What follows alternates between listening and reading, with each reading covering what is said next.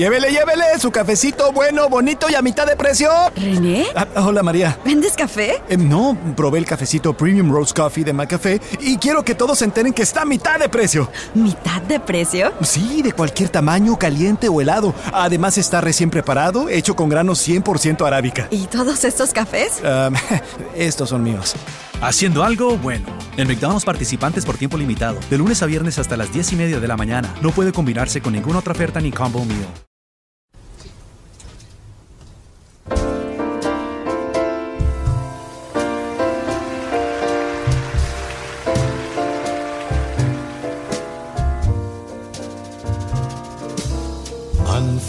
Unforgettable.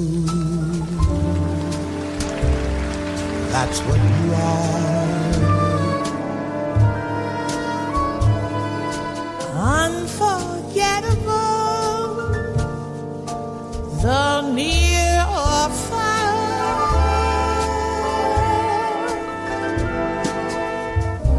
Like a song of love that clings to me. How the thought of you does things to me. Never before has someone been more.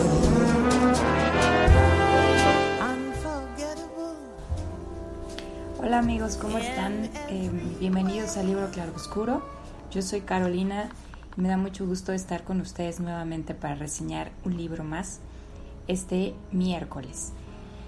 Eh, el libro del día de hoy se llama La joven de las naranjas y el autor es Justin Gardner.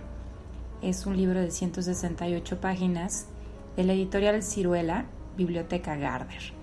Y Justin Gardner en realidad no es un autor desconocido para ustedes que nos escuchan aquí en Libro Claro Oscuro, ya que hace un tiempo, eh, aproximadamente un poquito más de un año, se reseñó otro libro de él llamado El Castillo de los Pirineos, lo reseñó Pavel, y fue un libro pues extraordinario. Justin Gardner es un escritor noruego y en, en esa ocasión Pavel nos platicaba un poquito más acerca de él, pero realmente él es un, un escritor que se caracteriza por escribir cuentos o historias eh, principalmente para jóvenes y niños y lo que hace él es que siempre en sus historias mete conceptos filosóficos o lo que hace es que eh, trata de explicar o un poco desentrañar este tipo de conceptos de una forma pues más amigable y más entendible que lo que hace lo que lo que lo podría haber hecho Platón o Aristóteles o muchos otros eh, que fueron eh, aportadores de la filosofía que conocemos el día de hoy. Y de hecho, pues es uno, uno de sus principales libros de los con el cual se hizo muy famoso fue El mundo de Sofía, donde lo que precisamente hace es explicar la filosofía en, en esta historia bastante larga a través de este personaje Sofía y de una forma muy creativa. Y después sale una película, en fin. El caso es que cuando yo escuché esa reseña hace más de perdónenme, estoy, estoy totalmente equivocada, no es, de, no es hace más de un año, es hace más de dos años. Cuando yo escuché esa reseña, yo no era colaboradora del libro Claroscuro, al contrario, yo era la fan número, número, número, número uno, según yo, claro está, estoy segura de que por ahí había una que otra que también era un, un, fan muy asiduo. Pero eh, cuando yo escuché esta reseña me gustó tanto que empecé a buscar más libros de este autor. Yo ya había leído El mundo de Sofía, por eso lo conocía, ignoraba realmente que tuviera muchas más novelas, así que busqué más, más de él y pues encontré esta novela de La joven de las naranjas. Desde entonces compré ese libro y eh, no lo había leído hasta ahora que dije, ah, tengo este muy buen libro, lo voy a reseñar. Así que pues le llegó el día a La joven de las naranjas de Justin Gardner. ¿Y de qué trata este libro? Eh, Georg, no sé si así se escriba, perdón, no sé si así se pronuncie, en realidad no me tomé el tiempo de buscar la pronunciación en noruego, pero es permitido y perfectamente válido que pronunciemos nombres propios y em, alguna palabra en otro idioma como la leemos tal cual en el país en el que la estamos em, leyendo, escribiendo, etcétera. Así que así lo voy a decir, ustedes por favor discúlpenme. Georg es un niño de 15 años que vive con su mamá. Ella se llama Verónica, vive también con su padrastro, Jorgen, y su hermana Miriam. Ellos son una familia. Eh, es un joven interesado en la astronomía y en los grandes telescopios que nos dan a conocer el universo, como el telescopio Hubble, este eh, telescopio estadounidense que se mandó a órbita. También es pianista, actualmente se encuentra ensayando la sonata Claro de Luna de Beethoven, sonata que tendremos de fondo durante lo que dure esta reseña. Pero comenzamos con el tema de Unforgettable de Nat King Cole. Es una canción que Natalie canta a duelo con su padre casi 30 años después de que este último muriera. Y es que sucede que tiene que ver con esta historia. El libro que leemos o que tenemos en nuestras manos, la historia que estaremos por comenzar a leer, está escrita entre Georg y su padre, y su padre fallecido. Él se llama Jan Olaf. Eh, 11 años antes, él murió. Pero resulta que su padre, el padre de Georg, murió de cáncer, pero le dejó una, carta para el Georg del futuro, donde además de plantearle preguntas realmente difíciles y muy complejas de contestar para cualquier persona, especialmente para un joven de 15 años, preguntas tipo como ¿qué es el tiempo? ¿Y qué representa en realidad nuestra vida comparada con el tiempo que lleva en existencia el mundo, por ejemplo? La espera dentro de este tiempo que se nos ha dado Incluso le hace una pregunta mucho, mucho mayor y muy difícil. Aparentemente podríamos pensar que muy fácil quizá de contestar, aparentemente, pero que si lo piensan un poquito quizás se pueda complicar. Y, y es esta, si tuvieras la opción de elegir sobre venir a la vida, aunque ella dure un instante, en comparación en realidad con lo que ha sido el tiempo de la humanidad en este mundo, y, y es además este, esta vida sujeta al tiempo, lo que, lo que significa sí o sí que habrá muerte. ¿Vendrías o preferirías no haber tenido la opción en absoluto? Eso es algo muy complejo y creo que muy profundo también. Pero bueno, regresaremos a esas preguntas después. También el propósito de esa carta que le dejó era contarle a Georg sobre la curiosa, misteriosa mágica y única historia de la joven de las naranjas, una chica misteriosa que un día el padre de, de Georg se encontró en un tranvía. Y por último, el propósito también era mantenerse vigente en la mente y en el corazón de su hijo, al que nunca iba a poder conocer. Él murió cuando Georg tenía cuatro años y pues medianamente esta carta se aseguró de hacerlo aun cuando Georg no conocía más padre que Jorgen, el actual esposo de su mamá. Eh, dice el mismo libro que la sangre es más espesa que el agua y siempre llama. Asimismo, quería hacerlo recordar lo poco que estaba en la mente de Georg, ya olvidado o archivado en un, en un recóndito lugar, algo que seguro nos sucede también a nosotros. Todos esos recuerdos, él pretendía evocar todos esos recuerdos que su hijo, eh, que debería de tener Georg al, pasar tiempo con, su papá en, en, aquellos entonces. Pero bueno, volvamos a la historia de la joven de las naranjas, que se basa en cuatro encuentros enigmáticos. El primero, Jan Olaf viajaba en tranvía y vio a una chica con una bolsa llena de naranjas y un anorak naranja. Un anorak no es más que una chamarra calientita que usan en aquellos lugares donde hace muchísimo frío, como es Noruega. Entonces vio a esta chica con una bolsa llena de naranjas y una chamarra naranja y de repente sintió un impulso de acercarse y lo único que provocó fue tirarle todas las naranjas en el tranvía. Ella le dijo algo así como, dichoso gnomo. Él se apresuró a recoger todas las naranjas que pudo y ella le dijo, bueno, ¿puedo tomar una naranja? Y él respondió, perdóname, perdóname, eres una ardilla. Imaginen ustedes esa respuesta. Ella simplemente se bajó con la cara de consternación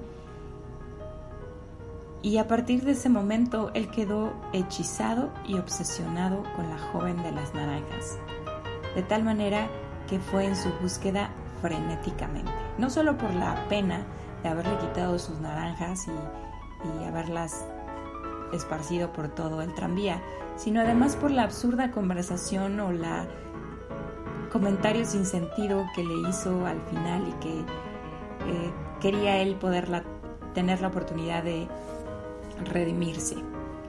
Bueno, el evento número 2. Después de meses de búsqueda, por fin en una cafetería del centro de Oslo la encontró usando el mismo anorak naranja y una bolsa llena de, ¿qué se imaginan? Exacto, de naranjas.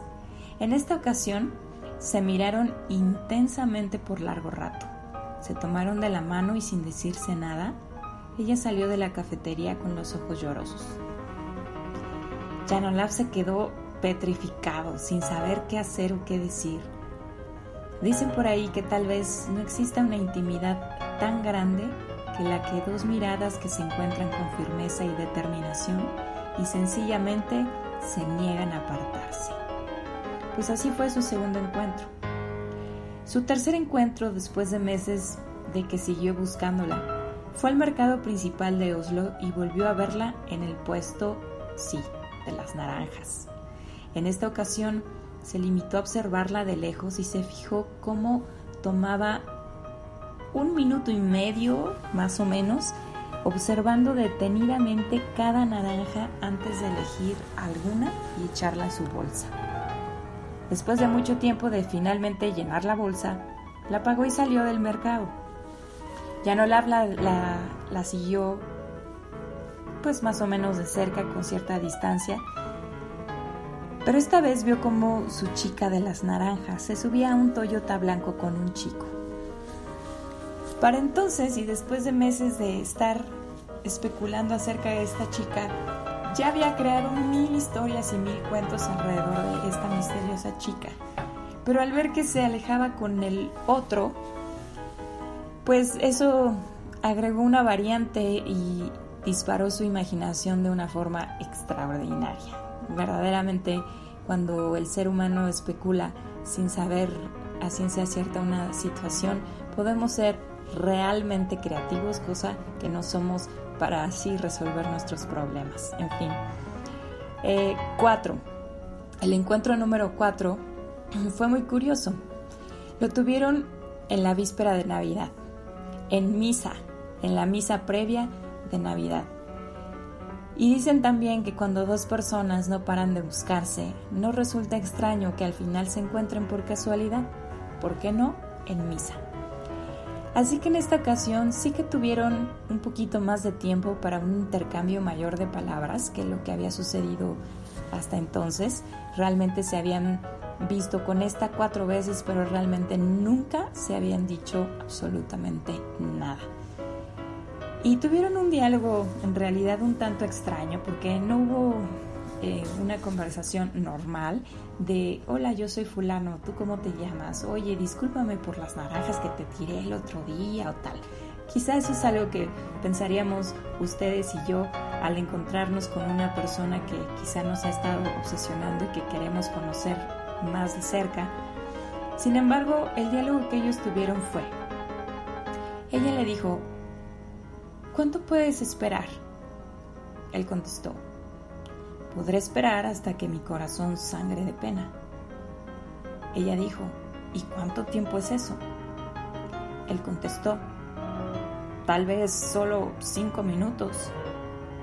Ella dijo, estaría bien si pudiera ser un poco más. Así que él dijo, ¿cuánto? Ella respondió, Tendrás que ser capaz de esperar mucho más que eso y si lo consigues podremos estar juntos durante mucho más tiempo. Y le dijo algo más, le dijo su nombre. Así que ella tomó, es más, o sea, le dijo el nombre de él, ¿no? Se dirigió a él como Janula. Ella tomó un taxi y se fue, dejando a este chico con mil y un preguntas en la cabeza. ¿Quién era esta chica? ¿Por qué conocía su nombre? ¿Por qué siempre llevaba naranjas? ¿Por qué siempre llevaba el anorak eh, naranja? ¿Por qué se había ido? ¿Por qué le dijo todo eso? ¿Cuánto tiempo tenía que esperar? En fin, tenía él la cabeza llena de preguntas, llena de interrogantes y, en fin, todo tiene un porqué. No voy a ahondar más sobre esta historia. Creo que vale la pena que ustedes la lean y descubran cada una de las cosas que así sucedió, pero sí vale la pena comentar sobre todos los aspectos de reflexión que esta historia nos deja. Y es que justamente aborda un, un, tema sobre el tiempo que es la espera. Nuestra vida podríamos verla como algo tan corto y a veces podemos también verla como algo tan largo, sin embargo dentro de este breve instante que nos toca estar en esta vida es necesaria a veces la espera. Y la espera tiene ciertas reglas. No es, eh, como él dice, pues solo puedo esperar cinco minutos. Y ella le dice, mm, pues tendrá que ser un poco más de eso. Porque siempre hay una regla acerca de lo que hay que esperar, lo que se espera y lo que toma quizá a veces en tiempo obtener algo que se buscó, que se desea o que vale la pena. Eh, todo esto eh, no solo, vaya, la historia tiene un porqué, es realmente una historia muy, muy creativa que vale la pena que ustedes lleguen a, conocer. Em, pero que nos lleva toda, a toda esta reflexión sobre el paso del tiempo, incluso siendo esta historia donde este padre él escribe una carta a su hijo del futuro sabiendo que, eh, porque además esta carta le escribe mientras está con su hijo a un lado, que es pequeño, que es un niño realmente chiquito, que no puede quizá entender muchas cosas aparentemente en ese momento, y que escribe esta historia sabiendo que no lo va a conocer, no va a llegar a conocerlo y sin embargo, pues se arriesga. Al principio cuando Georg empieza a leer la carta, él mismo reflexiona y dice, bueno, o sea, que mi papá no agarra la onda que ya crecer sin él fue algo, pues quizá no traumático, porque ni siquiera me acuerdo, pero ¿para qué desentierra su recuerdo y para qué me, me quiere traer preguntas o cargas que yo no le pedí? Eso muy al principio, después él mismo va reflexionando y va entendiendo ¿Cómo se parece él a su papá? Es decir, su papá, pues ya un hombre de más o menos eh, entre los 30 40 años, escribiéndole esta carta y le cuenta esta historia de cuando él tenía 18, unos tres años más de la edad que tiene Georg cuando la está leyendo, pero es perfectamente capaz de darse cuenta que las cosas que le sucedían a su papá en aquel momento, las formas en que él actuaba, de eh, las formas en que él actuaba en ese momento o cómo pensaba o en fin no eran muy diferentes a las que a las formas que él actúa como él actúa en ese momento a las formas en que piensa en fin se puede dar cuenta y puede llegar a conocerse mejor por escuchar o por leer a su papá de esta forma. Eso me encantó creo que todos deberíamos escribir todo el tiempo diarios y cosas para nosotros mismos después, para atraer y conservar recuerdos que a veces archivamos, olvidamos o desechamos, o simplemente porque es una excelente forma de o darnos a conocer o que otras personas, quizá nuestros hijos o a lo mejor nuestros padres, puedan tener un espejo donde reflejarse. En este caso, eh, son padre e hijo reflejándose, quizá el padre ya no lo supo, no llegó a ver realmente lo que el impacto que causó en su hijo al dejarle esta carta, pero eh, finalmente el hijo sí pudo darse cuenta del espejo en el que se encontraba y fue un mundo que se le abrió de forma extraordinaria. Y creo que eso es algo que nosotros podemos apreciar. Incluso el mismo Georg al final del libro hace una invitación y les dice a todos los lectores, pregunten, pregunten a su papá y a su mamá cómo se conocieron, pregunten a su mamá o a su papá cómo era yo cuando era niño y, y evoquen situaciones o recuerdos de una vida que ustedes no recuerdan o que no estuvieron ahí, pero que eso ayuda a completar un rompecabezas que a veces está inconcluso en nuestra cabeza, pero que todos necesitamos armar. Y bueno, más allá, pues les decía, están estas preguntas a las cuales eh, Janolav enfrenta a su hijo acerca del tiempo y pues es que es algo que él no tenía, él no tenía el tiempo, él estaba ya desahuciado y sabía que iba a morir y sin embargo dedicó tiempo, tiempo que ya no tenía, lo dedicó a escribir a su hijo y, a crear un vínculo, un vínculo que no iba a poder sentir de una forma inmediata, pero que en algún momento dejó instrucciones precisas a su familia, en este caso a la abuela, a la, mamá de Janolaf, para que le entregara a este chico cuando tuviera edad, pues de leer y comprender, entregarle esta carta y que él pudiera saber y conocer esta historia, esta maravillosa historia de la joven de las naranjas que está muy interesante. Em, ya para quizá la parte a la que yo les leí y que ya les conté, eh, no les decía a Georg, seguro ya tienes una muy clara idea de qué está pasando aquí y créanme que yo no tenía ni la más remota idea, me sorprendió de una forma extraordinaria. Y además la segunda parte de esta, de esta, de esta historia de la chica de las naranjas, de la joven de las naranjas, es muy creativa, es en realidad muy interesante y que creo que vale la pena em, leer.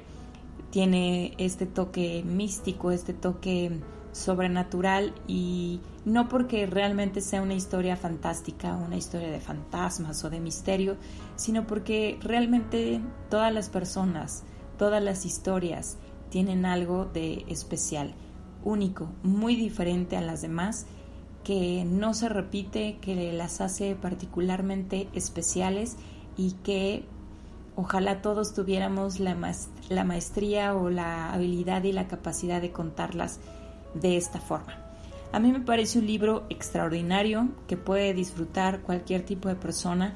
A mí me parece que aunque Justin Gardner escribe para jóvenes y niños, sin duda los jóvenes y los niños son muy, muy lúcidos, muy perspicaces, muy inteligentes como para captar y profundizar sobre los temas que escribe pero creo que para los adultos nos, nos, nos eh, resulta algo también muy, muy interesante y fascinante. Entonces creo que cualquier persona de este mundo la puede leer y la puede disfrutar de una forma especial. Em, particularmente pienso que, que sí, este, quizá padres lo pueden este, disfrutar de buena forma, quizá hijos que han perdido algún padre también. Em, pero creo que cualquier persona, siempre es importante reflexionar sobre el tiempo de vida que se nos ha dado, sobre cómo lo estamos usando, sobre cómo lo estamos viviendo. Había una hay muchísimas frases que me encontré alrededor de este libro que creo que vale mucho, em, tienen mucho contenido, mucha profundidad y tienen merecen la pena ser recordadas y memorizadas. Em, les voy a quizá compartir algunas para que ustedes las, las tengan presentes. Em, por ejemplo, puede ser como esta. Dice, algunas veces a los humanos nos resulta peor perder algo querido que no haberlo tenido nunca. Y creo que ese es a veces un tema en nuestro paso, nuestro uso del tiempo, el enfoque que le damos a cada una de las cosas. Otra, por ejemplo, es soñar con algo improbable tiene un nombre y lo llamamos esperanza. No quiere decir que no es probable, quiere decir que quizá la probabilidad es, es poca, es corta, es mínima, pero sí la hay. y eso no quiere decir que no sea posible. Em, también hay otra que es la que quería platicarles, que no la estoy encontrando en este momento, pero que dice algo así como, em, bueno, hay una reflexión muy interesante sobre el uso de la palabra nosotros. Em, dice aquí que todas las lenguas tienen algún vocablo alguna palabra que define la participación de dos personas, es decir, quizá nosotros en la lengua, en el castellano ocupamos nosotros para dos o más personas, sin embargo todas las lenguas tienen un vocablo específicamente para dos, es decir, como podríamos decir un dúo o un dueto o de otra forma. Entonces, em, es eh, quizá es algo muy obvio, pero al final tiene una reflexión profunda, es decir, no somos uno o tres, somos tú y yo, y lo que podemos hacer tú y yo para con otras personas, para con el mundo entero o para con tú y yo y eso es algo también una, una parte muy, muy eh, importante. Em, una pistita más acerca de la, de la historia. Eh, tienen un quinto encuentro y dice que cuando se encuentran esa quinta vez, dice, primero permanecimos casi medio minuto solo mirándonos, tal vez con el fin de demostrar que sí, teníamos la fuerza de voluntad para esperarnos aún un par de segundos más. Eso me pareció increíble. Pero, ah, aquí la encontré. Em, en ese precisamente, en, ese encuentro, y dado que Jan Olaf había creado mil historias alrededor de esta chica y quería saber todo acerca de ella, de dónde salió, cómo salió, en fin. Finalmente ella le dice, mira, no podemos ser dueños del pasado de otro. La cuestión es si tenemos un futuro juntos. Y eso es, creo que algo que nos cuesta mucho trabajo entender.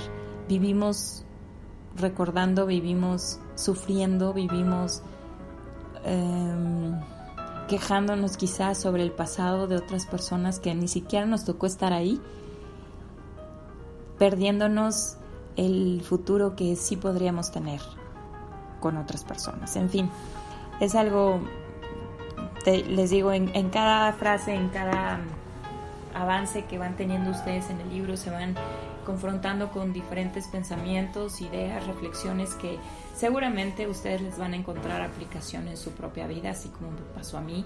No es el caso en esta ocasión decirles todas las cosas que yo puedo ver para mí, pero seguro que ustedes lo, lo encontrarán sin duda alguna. Y pues ya les mencioné cómo es que llegué a este libro, así que pues este, esta reseña se la quiero eh, dedicar a, mi querido amigo Pavel, quien me llevó de alguna forma a, este libro y quien también, a quien pude recordar mucho en, la lectura del mismo. Me, me, pareció que es una persona muy, muy cercana en parecido a forma de ser con Jan Olaf.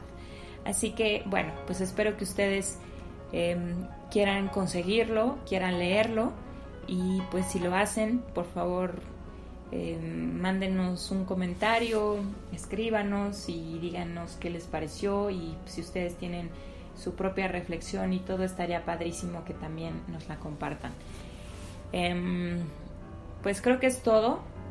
Les agradezco como siempre que tengan el tiempo, se tomen unos pocos minutos en escucharnos, que yo sé que em, el tiempo es oro y más después de haber leído este libro.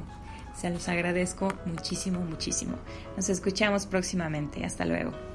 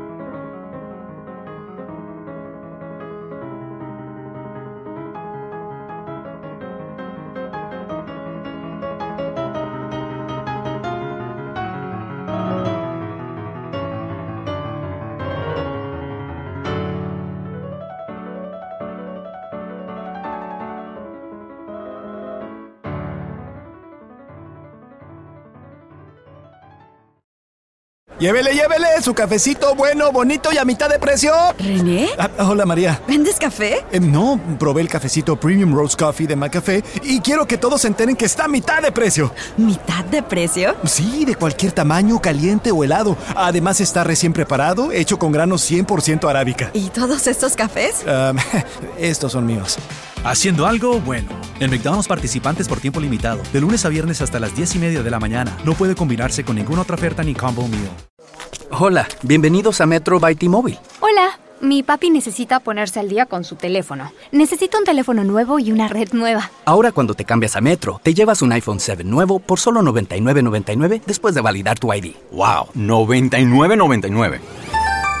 Requiere transferencia del número elegible que no está activo en la red de T-Mobile o activo en Metro en los últimos 90 días y validación de ID en una base de datos independiente límite de 4 por cuenta hogar solo para el modelo de 32 GB. Visita la tienda para más detalles, términos y condiciones.